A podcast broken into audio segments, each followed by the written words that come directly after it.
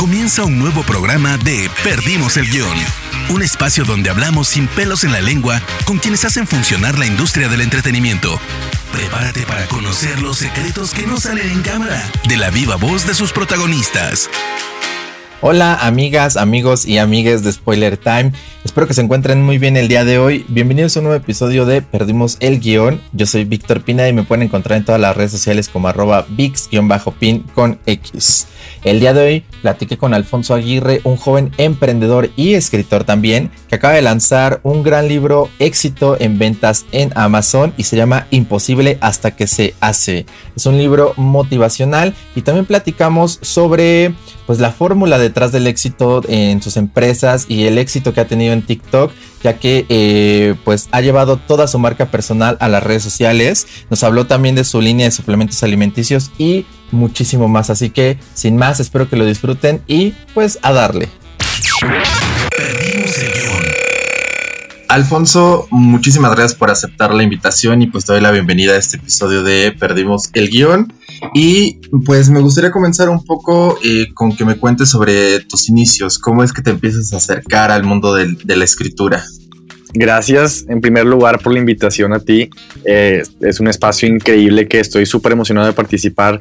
Y fíjate que en el momento en el que me empecé a, adentrar a todo este mundo que es tanto la parte de escritura como también un poco de creación de contenido, creo que todo surgió porque siempre me ha encantado leer. Yo no sé si... Eh, yo creo que sí conoces la, serie de Harry Potter, que son con los libros que empecé cuando yo estaba, no sé, 9, 10 años en primaria. Y desde ahí creo que me di cuenta que yo quería escribir un libro. Y no me lo vas a creer, pero siempre, cada año trataba de escribir un libro hasta que justo en el 2016, em, finales de, de 2017, fue también cuando dije, lo tengo que hacer. Este es el momento, ya no me puedo esperar más. Y fue ahora así como el, el momento que, me puse a hacerlo en serio, a ejecutarlo. Y bueno, como dice el título de mi libro, a partir de que lo publiqué, han pasado cosas imposibles hasta que se hicieron, como el título del libro.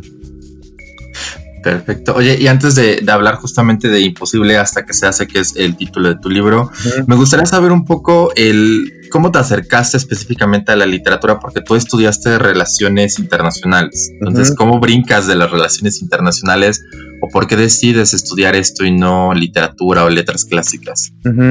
Justamente eh, los, los que han podido a lo mejor leer un poco mi libro, eh, yo al principio entré a otra carrera que era ingeniería industrial.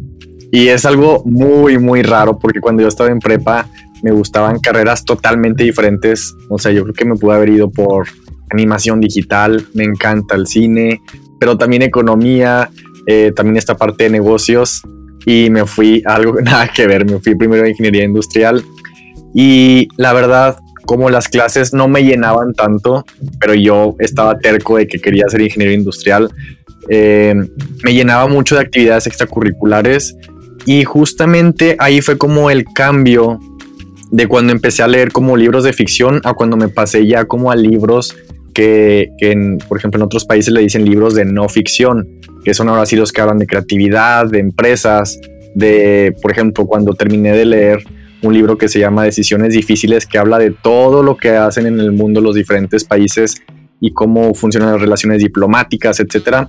Terminando de leer ese libro fue cuando dije, creo que yo también tengo que tomar mis decisiones difíciles y al día siguiente me cambié ahora sí a negocios internacionales y, me encantó. De hecho, eh, gracias a, que estuve en esa carrera, fue ahora sí como que el motor para, para muchos de los proyectos que estoy haciendo ahorita como ese libro, eh, que trae mucho de, ese tema también, como mi empresa, la parte de contenido digital. Creo que ahora sí esa carrera hizo que se conectara todo lo que me gustaba.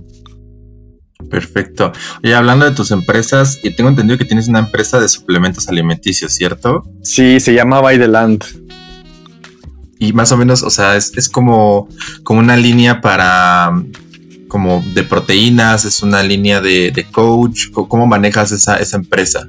Vamos, eh, estamos eh, lanzando diferentes productos, ahorita llevamos cinco porque esta empresa me tocó lanzarla una semana después de que empezó la pandemia, pero afortunadamente el e-commerce y la industria de los suplementos pues fue un boom cuando empezó la, la pandemia, entonces eso nos ayudó muchísimo.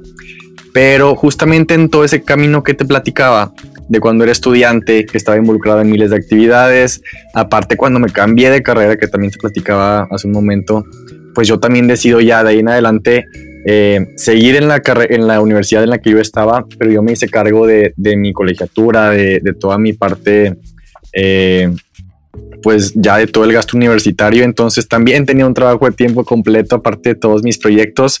Y ahí me di cuenta que no estaban en el mercado los productos que a mí me hubiera gustado consumir, que fueran naturales, que me dieran energía, eh, que me ayudaran con la concentración, es decir, que me ayudaran a alcanzar mi máximo potencial, porque es algo como en lo que yo estoy eh, muy eh, relacionado con, en, en, buscar constantemente cómo llegar a ese siguiente nivel. Y necesitaba de esos productos, no los encontraba. Y yo creo que así como con mi libro, que escribí el libro que me hubiera encantado leer, ahora pues desarrollé y estoy desarrollando y creciendo la empresa con los productos que me hubiera gustado consumir. Y creo que de eso se trata toda la parte de creación. Yo creo que a ti te ha tocado platicar también con muchísimos creadores y al final de eso se trata de crear algo que no está allá afuera y que a ti primero, antes de pensar en los demás, algo que a ti primero te encantaría ver, consumir, escuchar, leer. Y pues ese es como lo que inspira a muchísimos creadores como los que te han tocado entrevistar.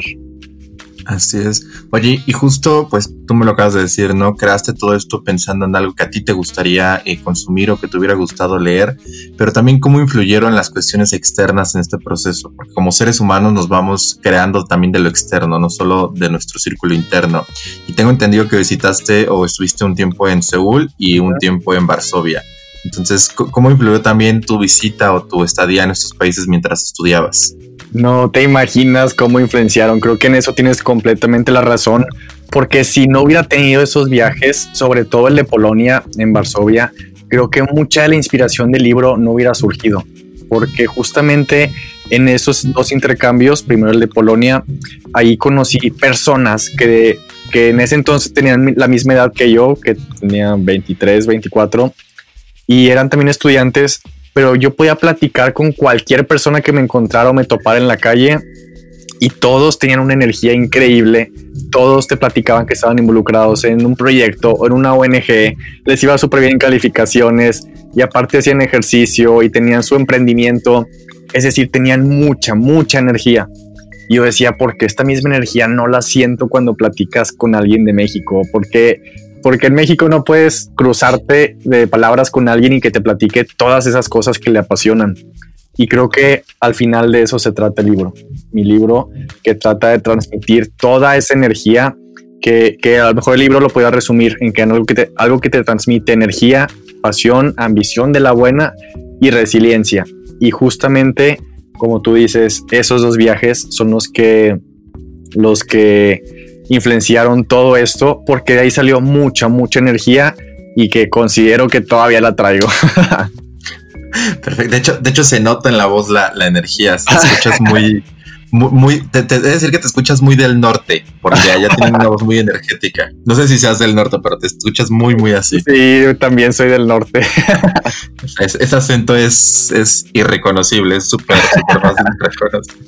Oye, y justo hablando de tu libro, me, me, encanta el nombre porque es imposible hasta que se hace y le ha ido muy bien. El otro día estaba viendo en Instagram que tienes mucha interacción con, con, la gente que ha comprado el libro, con la gente que lo lee y te manda como, como sus comentarios, que te cuenta qué les pareció libro. Y a mí me gustaría que me contaras un poco, para todos aquellos que no lo han leído, más o menos de qué va. Porque también hay que aclarar que no es un libro de superación personal, sino que es un libro motivacional, ¿cierto? Sí, es, mira, fíjate que justamente se me ha hecho como algo difícil catalogarlo en una sola, eh, como en una sola leyenda, porque el libro a grandes rasgos empieza el día que empecé a ser un estudiante universitario y sin dar tantos spoilers termina el día de mi graduación. Y es la historia de todo lo que pasó mientras fui un estudiante, incluidas, incluidos esos dos intercambios. Pero esa es la historia, pero para poder hablar de los otros temas que también son importantes, que es eh, el tema de creatividad, de cómo emprender, de cómo poder cambiar el mundo con tus ideas, con tus ganas de hacer las cosas bien, con tu resiliencia eh, por medio de ONGs, cómo también devolver todo lo bueno que la sociedad nos ha dado y pues al final de cómo hacer que sucedan las cosas, que es lo importante. Entonces es una mezcla de todos estos temas importantes mezclado con mucho storytelling eh, y, pues es la manera de, poder transmitir, ahora sí como te platicaba, toda esta energía. Entonces, en, pocas palabras, es un libro que trata de darte como una perspectiva del mundo, porque es un libro que está lleno de historias de las personas de las que admiro y también de mis historias, y pues trata de hacerse como toda esta mezcla que te platico, storytelling, para que cualquiera que lo lea se llene de energía. ¿Y cómo, cómo hiciste el proceso de selección para estas historias o para el contenido? Porque me comentabas que lo iniciaste por ahí del 2017. Entonces, ¿cómo fue, ¿cómo fue este proceso y también cuánto tiempo te tardó en bajar toda la idea y acabar este concretamente la primera edición del libro? Fue eh, relativamente fue un proceso rápido porque creo que lo estuve pensando mucho tiempo y en el momento en el que dije hoy tengo que empezar a escribirlo creo que ese mismo día salió como una muy buena guía. A mí me gusta primero como estructurar qué capítulos va a tener el libro, porque ahí te vas dando como una idea de, los temas que tienes que tratar. Y creo que aunque los títulos de los capítulos no se quedaron como en esa primera lista, sí se quedó eh, los temas en los que, de los que hablo en esos capítulos. Entonces, lo primero que, que yo siempre hago con, con, cuando se trata de escribir, y fíjate que no nada más con eso, sino que cuando empiezo cualquier proyecto, siempre llevo una práctica que se llama vacía tu mente. Y me gusta mucho porque justamente sacas hasta la última idea que traes en tu mente o en tus pensamientos y lo pones todo por escrito y siempre cuando ves las cosas ya en una hoja se ven mucho más claras y pues eso también me ayudó para el libro. Y, después de ahí, ya de, ya de poder estructurar qué temas son los que yo quería hablar eh, con los nombres de los capítulos, a partir de ahí me puse una meta de cuántas palabras quería que tuviera el libro, que en este caso fueron alrededor de 65 mil palabras, que son como 300 páginas aproximadamente. Eh, y a partir de ahí me puse esas metas diarias de escribir de 1500 a 2000 palabras. Y bueno, yo soy un freak de mi calendario, entonces ahí tenía agendado, eh, fue, fue durante mi último semestre en la carrera, entonces yo tenía agendadas mis clases, las horas, las horas las que tenía que hacer tarea y las horas también para escribir. Y pues gracias a mi calendario salió el libro, porque si no hubiera apartado esos espacios, yo sabía que, que no se iba a escribir. Y entonces, ¿nunca te sentiste fuera de tu zona de confort con este proyecto? ¿Nunca te sentiste vulnerable al hacerlo? O a lo mejor cuando lo, terminaste, ver como tu propia experiencia en, en, cientos de hojas que iban a leer millones de personas, ¿no fue, no sentiste un sentimiento de vulnerabilidad? Sí, te voy a ser sincero, no, no fueron muchos días, pero durante esos meses sí, muchas veces, eh, algunos días, sí llegué a cuestionarme, sobre todo cuando ya se hacía de noche, me iba a dormir y me quedaba como mucho con alguna idea de a quién le va a interesar leer todo esto o qué van a pensar cuando lean esta parte o a lo mejor estoy contando de más porque justamente es un libro que para hacerlo como un poco más eh, pues como más leíble, por así decirlo, más, más a gusto para el lector. Es como eh, eh, hablado, narrado de una manera muy personal para tratar de conectar y que no sea tan, tan pesada la lectura. Entonces cuento muchas cosas personales también y yo decía, ¿qué van a decir mis amigos? ¿Qué van a decir mi familia? Eh, en ese momento yo creo que jamás me pasó por la mente que, que iba a llegar a los más vendidos y sobre todo ni al número uno de liderazgo en Amazon jamás se me ocurrió y pues afortunadamente no me dejé vencer por esas dudas. Creo que me ayudó mucho tener como esa idea muy determinante de lo que quería. Yo me veía ya con mi libro imaginándomelo impreso, presentándolo. Eh, ya me veía en una feria de libro que al final no se pudo por, por todo ese tema eh, de la pandemia, etcétera. Y, pues al final creo que esa seguridad de que valía la pena sacar todos esos temas de los que hablaba fue lo que me mantuvo como firme en la idea de seguir escribiendo. Pero como, como tú dices, hay momentos también de vulnerabilidad y lo importante es reconocerlos y aceptar que todos pasamos por esos momentos y creo que así es más fácil salir adelante. Ya habrá tiempo para verte en una feria del libro el otro año, créeme, eso, eso no lo dudes. Quizá con un segundo libro. Ojalá, el segundo o el tercero. Perdimos el guion. ¿Qué es o qué significa o, o qué, qué lleva el ser un número uno en Amazon para ti? y no solo para ti, sino también del, dentro del mundo de la literatura o de este género específico en el que lanzaste el libro, ¿qué significa estar dentro de los más vendidos de Amazon? Mira, son dos cosas bien interesantes porque número uno, sí es como eh, es como una mezcla de responsabilidad y también mucha alegría, porque no, o sea, obviamente cuando tú estás haciendo un proyecto que a lo mejor a ti también te ha pasado, pues tú esperas eh, que llegue al máximo potencial pero al mismo tiempo tienes como una imagen realista a lo mejor de lo que puede llegar a ser. Y que llegar a, ese, a, ese, a esa posición realmente sí fue un imposible hasta que se hizo. Y número dos, la otra cosa que se me hace más interesante es que eh, al final el trabajo ya estaba hecho, el libro ya estaba escrito y pues ahora que esté llegando a más personas, pues es algo increíble porque estás dando a conocer tu, eh, en este caso mi mensaje a muchas más personas. Pero al mismo tiempo, eh, no he tenido como un cambio de la persona en la que soy, no he tenido como un cambio en mis ideas. Entonces, a veces yo pienso que cuando no disfrutas tanto el resultado, es porque disfrutaste muy bien el proceso y creo que de eso se trata.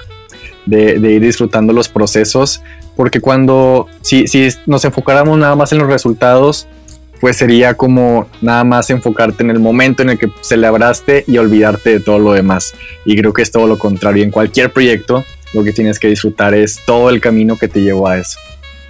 Oye, Alfonso, ¿y cuál es ese mensaje que estás intentando dar hoy en día? Porque veo que también lo intentas dar por tus redes sociales. Justamente el tema es dar más de ti y sí cumplir tus propias expectativas y no quedarte como a, expensas de lo que los demás te dicen que tienes que hacer, ni de cómo te tienes que comportar, ni de cómo tienes pensar, de cómo tienes que pensar, ni de, ni de las cosas que puedes sí o no cumplir.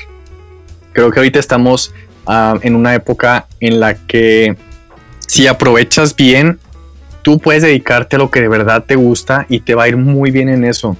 Ahora me encanta que tengo muchísimos amigos también creadores de contenido en TikTok, en Instagram, en YouTube. Y me encanta ver cómo les está yendo increíble y con cosas no convencionales. Porque si, si ahorita platicáramos con nuestros papás o con nuestros abuelos de, de a lo mejor de esta posibilidad de que tu trabajo fuera estar creando contenido o que tu trabajo fuera estar creando libros o estar creando como, eh, no sé, mentorías, cursos en línea, como toda esta nueva economía, pues claro que, a lo mejor lo hubieran visto como algo impensable. Y me encanta como ahorita, eh, como te digo, muchísimos de mis amigos están de tiempo completo a sus pasiones, ya sean creativas o ya sean de negocios, y les está yendo increíble. Y, pues es algo que, que, que, como te digo, refleja el, algo del mensaje que estoy tratando de dar. Que si tú te dedicas a eso que te encanta, claro que, con una estrategia, con una visión a largo plazo, te va a ir increíble también. Perfecto. Y ya que mencionaste las redes sociales, TikTok en específico, ¿cómo llegas a la plataforma? Porque me parece muy interesante el, que tú llegues o más bien transmitas tu mensaje desde esta plataforma. Generalmente TikTok lo vemos como una plataforma muy burda de contenido o creación de contenido un poco más de entretenimiento sin algún trasfondo, ¿no? Sí. creo que tú le has dado la vuelta a la plataforma. ¿Cómo empezaste eh, a crear este contenido en TikTok? Tú ya tienes cuenta en TikTok. ya, pero no subo muchas cosas. Muy mal. Pero realmente eh, yo empecé en TikTok también después de que empezó la pandemia y ya lo había descargado desde antes y sí, la verdad veía el contenido como el que tú acabas de, de mencionar y algo me llamó y como que sentí, no sé, algo, no sé si fue la intuición o fue como algo que me llamaba como a tratar de crear ese tipo de videos que pues son cortos, fáciles de editar, etcétera, eh, y, muy directos. Y lo que dije fue, pues va, si este video o estos videos le llegan a 500 personas, pues no importa, valió la pena. Al cabo son 500 personas que antes no te conocían y te habían visto nunca en, en otra red social. Entonces dije, pues va, aunque llegue a 500 personas, pues vamos a, vamos a empezar con este mensaje, porque pues yo sabía que en ese momento hablar de libros, hablar de emprender o hablar de, de todo ese tema también de inspiración, de frases, de todo lo que a mí me encanta, pues yo sabía que no era como la plataforma ideal. Y me sorprendí porque han pasado pocos meses relativamente y ya estamos por llegar al millón. O fue realmente otro imposible hasta que se hizo. Y me encanta porque de ahí se está haciendo una comunidad increíble de la que de ese mismo TikTok salió mi club de las 5 de la mañana, eh, salió como mucho más apoyo a mi libro, salió apoyo a mi podcast que también estuvo eh, en varias ocasiones de esta pandemia en la lista de tendencias en Spotify. Entonces se ha vuelto como una comunidad muy, muy importante para mí y me encanta también que, ese mensaje se está expandiendo tanto. Súper, súper, súper increíble todo lo Por eso ya tienes que ponerte a subir videos. no, no soy, no soy muy fotogénico, no, no sé. no, tengo el rostro griego como tú todavía. Oye, Alfonso, y cuéntame, ahorita mencionaste algo muy interesante, tu club de las 5 de la mañana. ¿Qué es tu club de las 5 de la mañana? Es mi club que me ha mantenido, yo creo que sano, y me ha mantenido sano y, en balance durante toda esta pandemia. Porque antes yo ya tenía muy buena mi rutina en la que me levantaba a las 5. La verdad, ahí siempre le empezaba un poco más lento mi rutina. Me tomaba un café muy tranquilo, leía algo, después ya me iba a yoga a las 6 de la mañana, pero pues llega la pandemia, todo cambia, todo cierra, ya no podía levantarme temprano, no sé por qué, y me causaba como mucho problema no poder hacerlo, hasta que me di cuenta y vi, volteé a ver mi celular, ahí tenía TikTok abierto, y dije, ¿sabes qué? No voy a poder hacerlo a menos que lo haga junto con más personas. Y ese mismo día subí el video, abrí el registro y pues se hizo toda esta comunidad de mi club de las 5 de la mañana, que ahora sí es una, una rutina muy diferente a la que yo tenía antes, pero me encanta porque es una rutina basada en el libro que justamente se llama así, el Club de las 5 de la mañana de Robin Sharma. Y lo que hacemos es nos conectamos a las 5.15, hacemos 20 minutos de movimiento, que es ejercicio para despertar la mente y el cuerpo. Eh, por eso te digo que, en esta rutina sí empiezas como más rápido después 20 minutos de reflexión en lo que meditas, haces una meditación o escribes en tu journal, en tu cuaderno, cualquier cosa que te preocupe, una lista de agradecimientos, etcétera, cualquier cosa relacionada con reflexión. Y el, segundo, el tercer bloque son 20 minutos de crecimiento, es decir, aprender algo nuevo. Entonces puede ser un artículo, puede ser un libro, una conferencia, una plática TED, y a las 6 de la mañana ya estamos listos y a las 6 ya hicimos esas tres cosas, entonces ya te imaginarás qué tipo de día puedes llevar ya cuando empezaste tu día con, con de esa manera y con esa rutina, pues con más energía, con más creatividad y con más conciencia. Muy bien. Deberías de crear uno para reporteros porque vivimos al, al full, créeme. Nos vendría muy bien algo así en la vida a todos. Te lo, ahí sería el club de las 24 horas alerta. 24-7.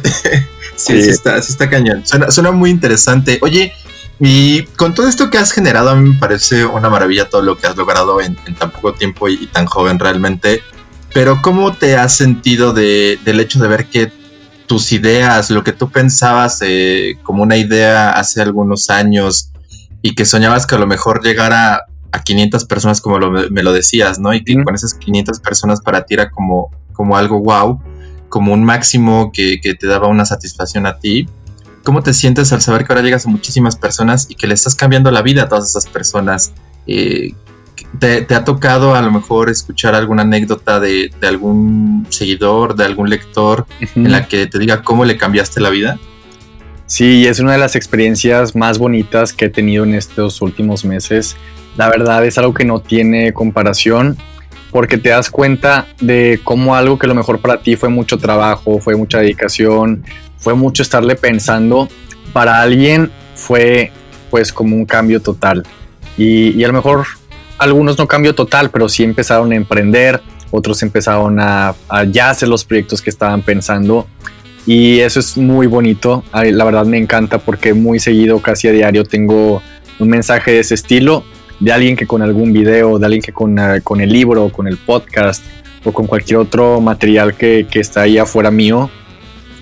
Y, al mismo tiempo, eso me inspira muchísimo porque la verdad, pues es algo de retroalimentación y pues es como un indicador de que, de que también pues vas bien y, y que estás haciendo las cosas bien y al mismo tiempo te compromete a ti mismo a hacer cosas iguales o mejores que sigan ayudando a más personas.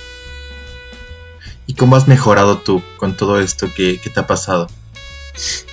Eh, pues tengo una frase que a mí me encanta que dice, no nada más cumplas tus metas, sino ayuda a los demás a cumplir las suyas. Es lo que, lo que trato de hacer eh, justo después de que, de que publiqué mi libro, que empezaron a llegar como estos primeros mensajes encontré como una, un nuevo mundo, por así decirlo, que yo no había ni siquiera eh, imaginado, porque en mi mente estaba crear mi libro, publicarlo y a lo mejor seguir con mis proyectos de, de, empresas o, de emprender. Yo antes del libro no utilizaba nada de redes sociales y pues ahora ya se hizo parte de mi vida, básicamente. Eh, estar compartiendo todo esto que, sigue esta frase que te comparto de compartir lo que a mí me sirve para no nada más cumplir mis metas, sino para ayudar a los demás a cumplir también las suyas. Y pues me encanta ser la persona que, que cree en los proyectos y en las ideas de las otras personas, porque a veces muchas personas nada más necesitan que alguien confíe en ellos para, para, para ellos empezar ahora sí a hacer todo lo que tienen que hacer y me gusta ser a mí esa persona. Oye, algo que me, que me intriga con esto que acabas de decir es, ¿quién te ayudó a ti? ¿Quién te dio esa mano de confianza para hacer todos estos proyectos? ¿O quién consideras que de alguna manera fue esta mano de confianza? Wow, qué buena pregunta. De hecho, nunca me la habían hecho y me quedé pensando algo. Eh, creo que en eso tienes razón. Yo también tuve esas personas que me ayudaron y que primero confiaron en mí. Y fue pues cuando era estudiante universitario. Eh, Además de que hubo personas que creían en mis proyectos, que cuando salía a buscar patrocinios para mis grupos estudiantiles o, las actividades que yo quería hacer, pero mucho más creo que fue la confianza de cuando yo me cambié de carrera y que fui a buscar un trabajo de tiempo completo y yo preparé muchísimo material de ideas, de proyectos, de cosas que se podían hacer en el gobierno de en el gobierno local aquí en mi ciudad, que es la capital de Coahuila. Fui y se las presenté al alcalde y confiaron en mí. Y a partir de ese momento, pues pude seguir pagando mi carrera. Me involucraba todo lo que podía, no nada más en lo que era como de mi área, sino que si yo veía la junta de algún tema en su agenda, yo pedía permiso para entrar a esa junta, porque yo quería aprender muchísimo. Pero creo que, que, como tú dices, lo importante de todo eso es que confiaron en mí y creo que ahí fue también cuando pude yo agarrar esa confianza que te digo que a lo mejor a veces al principio necesitas, porque cuando, cuando ves que, que confían en ti, en tus ideas, en lo que dices, en lo que tienes que opinar, pues ya vas agarrando confianza ya después para tus propios proyectos también. ¿Qué viene para ti después de todo esto, Alfonso? Y digo, ahorita por la pandemia lamentablemente no se puede hacer mucho, pero ¿has pensado hacer como algún tipo de tour con, con algún tipo, no sé, de coaching eh, basado en tu libro, basado en tus empresas, en tu experiencia para el próximo año? Algo que a mí me encantaría hacer sería algo similar como algunas sesiones de networking con personas que están en mis redes sociales, en TikTok, en Instagram, o personas que han leído mi libro, o personas sobre todo que también traigan eh, proyectos, me encantaría conocerlos porque a mí me encanta llenarme de la energía de, esas personas que están creando, que están buscando cómo crecer sus proyectos. Es algo que me encantaría hacer por todo México y que creo que, ya tengo como algo de base para, para poder hacerlo cuando acabe la pandemia. Pero realmente ahorita estoy enfocado en crecer mi empresa porque es una empresa que sí la veo muy a largo plazo. Tenemos todo formal, tenemos próximos lanzamientos de productos, entonces pues estoy muy involucrado en todo el tema de nuevas etiquetas, de research and development, eh, fórmulas, estrategias, crecer el equipo, etcétera. crecer a lo mejor también la inversión. Entonces me veo eh, haciendo crecer mi empresa, pero también me veo ayudando a... fíjate que a mí en lo personal me llama también mucho como cambiar las cosas. A mí en lo personal no me gustaría eh, cumplir el doble de edad que tengo ahorita y seguir viviendo en el, en mismo situación en la que estamos ahorita en todo el mundo. Entonces, en un futuro sí me veo con mi propia ONG, tratando también de, hacer como mi parte para hacer que cambien las cosas. Creo que en, pocas palabras y resumidamente, creo que para eso eh, estoy llamado yo a hacer. Me, me, parece maravilloso, de verdad, lo que dices y se antoja. Tienes tienes la personalidad para, para cambiar algo en la gente. Ya hasta se me antojó hacer otro tipo de cosas y, te dejas a la gente pensando y creo que eso es, es maravilloso y yo lo he visto mucho en tus redes sociales, anduve ahí estoqueando un ratito, no me culpes, pero lo vi mucho, mucho en redes sociales. Oye, Alfonso, ya para ir terminando, me gustaría hacerte unas últimas preguntas. Eh, son base aquí en, Perdimos el Guión. Me gustaría saber un poco el, tienes una habilidad increíble para todo esto del emprendimiento. Eso ya, ya lo notamos para, para motivar a la gente también. Pero ¿qué habilidad te gustaría tener que no posees tú? Uf, a ver, déjame pensar. Yo creo que sería la habilidad de... Eh, mm, a lo mejor de poder desconectarme un poco creo que a veces soy muy intenso tanto con conmigo mismo en la parte de emprendimiento, en la parte de trabajo y a lo mejor también con mi equipo. Una disculpa si están escuchando esto, pero la verdad es que eh, sí me gusta como estar algo enfocado y sí batalla un poquito en, eh, no en descansar porque también trato de cuidar mis descansos, pero sí batallo a lo mejor en desconectarme de las cosas o, o en dejar ir como cosas que no están en, mi control. Entonces, creo que esa sería desconectarme. Perfecto, lo que todos necesitamos hoy en día es desconectarnos un rato del mundo en el que vivimos. Exacto. Oye, Alfonso, ¿y tú te consideras un líder? Pues me considero una persona que trata de comunicar como mis ideas, y comunicar como la manera en la que yo pienso que se deben de hacer las cosas y creo que eso lo debe de decir los demás, no yo. Muy buena respuesta. Oye, y ya eh, más o menos. No, hombre, si, así estuvieron las primeras dos, ¿cómo viene la tercera? no, no, no, no, están leves. me, comentaste ya bastante del libro, eh, pero me gustaría que me lo resumieras en una sola frase. ¿Cómo podríamos resumir Imposible hasta que se hace en una sola frase? Mm. Además del título, porque creo que el título dice mucho, ¿no? Pero además del título, ¿cómo lo podríamos resumir? Creo que lo podemos resumir con otra frase que a mí me encanta, que estoy pensando y creo que sí encaja todo el libro con, con esta frase, que es haz todo el bien que puedas para todas las personas que puedas durante todo el tiempo que puedas. Creo que todos los capítulos se engloban a lo mejor en esa pequeña frase, porque al final es eso, de hacer el, el mejor bien, el mayor bien posible, tanto para ti, para tus ideas, pero también para los demás. Como te digo, también el libro trata de emprendimiento, de llenarte de energía, de llenarte de nuevas ideas y de ejecución, pero también todo enfocado siempre a hacer esta parte de, todo el bien que puedas. Y ya para ir cerrando, al inicio me decías que pensaste estudiar cine o algo parecido, ¿cierto? Sí. Fíjate que justo eh, en algún punto de mi vida me encantaría hacer una serie o alguna película. Es, es algo que no voy a quitar de, mis planes, pero está ahí como pendiente.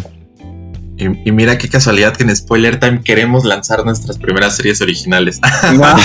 pues yo apuntadísimo porque de verdad, justo aunque no, no lo estoy desarrollando en este momento, yo estoy muy consciente de que en algún punto de mi vida voy a tratar de hacerlo yo me voy a, me muero por ver el producto que salga de, esa mente en cuestión de, serie o película, de verdad.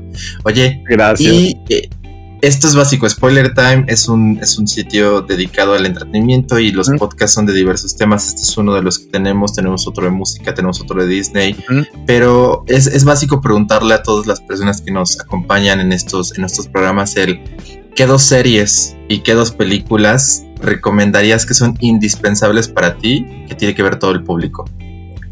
Ok, de dos series, creo que ahorita una que está muy trendy, que realmente es la única que he visto en estos últimos días, es la The Crown, la corona, creo que se llama en español.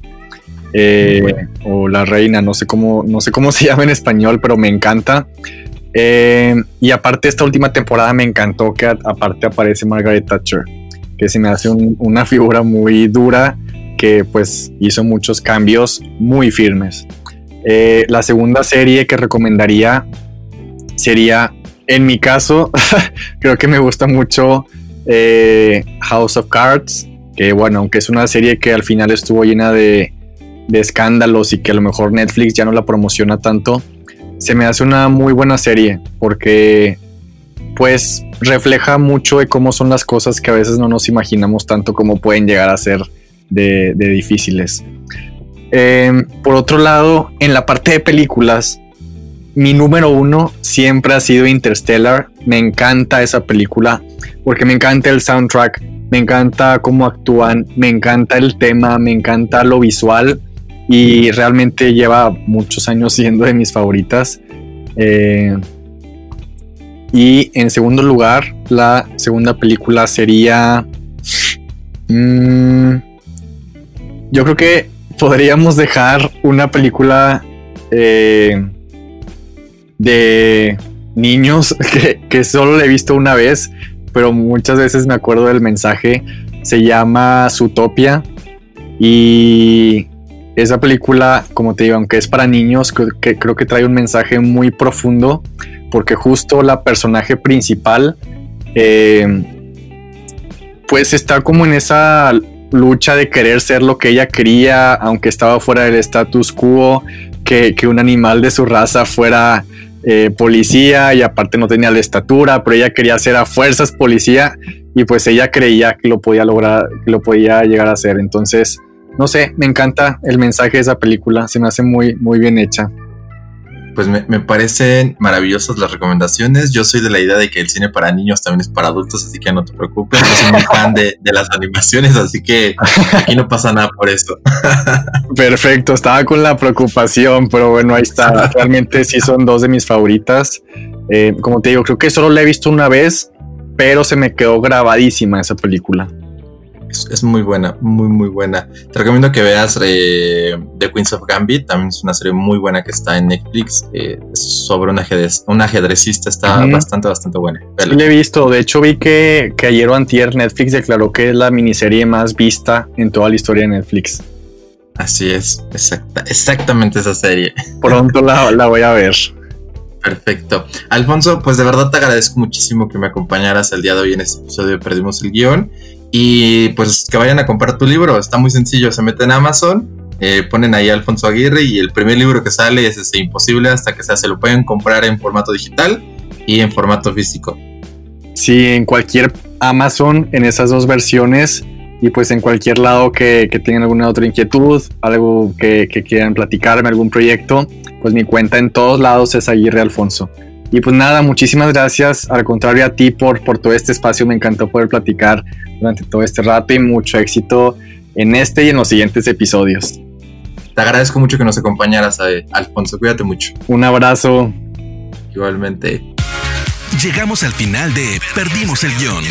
Gracias por acompañarnos y no te pierdas un nuevo programa cada martes, donde hablaremos sin pelos en la lengua con quienes hacen funcionar la industria del entretenimiento. Perdimos el guion.